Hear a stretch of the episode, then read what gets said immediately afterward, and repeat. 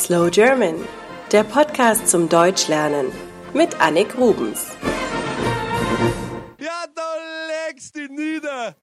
Wisst ihr, was ein Schrebergarten ist? Man kann auch Kleingarten dazu sagen oder Laube. Ich werde euch heute erzählen, was sich dahinter verbirgt. Viele Deutsche leben in Mietwohnungen, irgendwo in der Stadt. Sie haben manchmal einen Balkon, aber viele haben nicht einmal das. Auch die Straßen sind oft sehr trist. Da steht kein Baum, kein Strauch, nirgendwo ist Grün zu sehen. Was tun die Bewohner also? Sie flüchten in einen Schrebergarten. Mitten in der Stadt gibt es große Grundstücke, die von der Stadt in kleine Parzellen aufgeteilt werden, also in kleine Teile. Vereine verwalten diese Grundstücke und verpachten die einzelnen kleineren Teile an ihre Mitglieder. So kann sich ein Mieter beispielsweise einen kleinen Garten mieten, wo er am Wochenende oder nach Feierabend seine Zeit im Grünen verbringen kann. Im Schnitt sind diese Parzellen 370 Quadratmeter groß. Eine Kollegin von mir hat sich gerade einen Schrebergarten gemietet.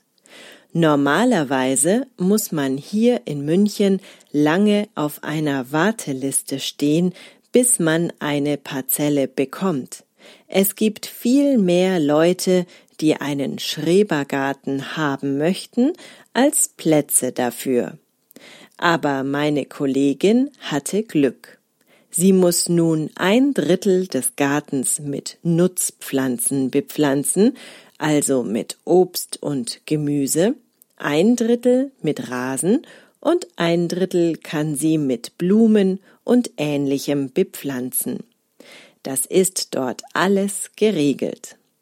Jeder Verein hat seine eigenen Regeln. Wichtig ist aber meistens, dass alle mithelfen, den Schrebergarten sauber und schön zu halten.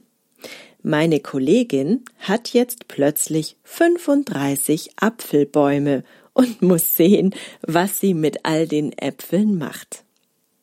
Schrebergärten werden oft von Senioren gepflegt, aber auch viele Familien freuen sich über eine kleine grüne Oase. Meist befindet sich auf dem kleinen Grundstück eine sogenannte Laube, also ein kleines Haus oder besser gesagt eine Holzhütte. Manchmal sind diese geheizt und wirklich bewohnbar, aber richtig wohnen darf man hier nicht. Die meisten Laubenpieper, so nennt man die Kleingärtner scherzhaft, sind sehr umweltbewusst. Sie gießen ihren Garten mit Regenwasser und kompostieren ihren Gartenabfall. Was meint ihr, wie viele Kleingärtner es in Deutschland gibt? Knapp eine Million. Teuer ist es nicht, so einen kleinen Garten zu haben. Es kostet ungefähr einen Euro pro Tag. Die meisten Schrebergärten gibt es in Berlin, Hamburg und München, also in den Großstädten. Klar, dass die Bewohner hier eine besonders große Sehnsucht nach grüner Idylle haben. Etwas Ähnliches gab es übrigens in der DDR, die Datschen. Eine Datsche war ein Grundstück von 600 Quadratmetern Größe, auf dem ein Sommerhaus stand.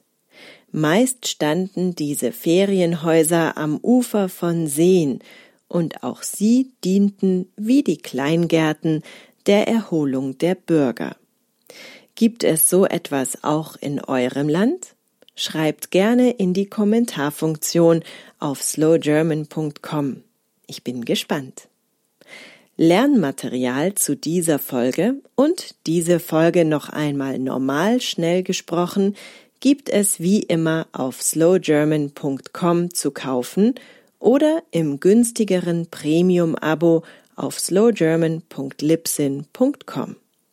Danke für eure Unterstützung und bis zum nächsten Mal, eure Annik. Das war Slow German, der Podcast mit Annik Rubens. Mehr auf www.slowgerman.com.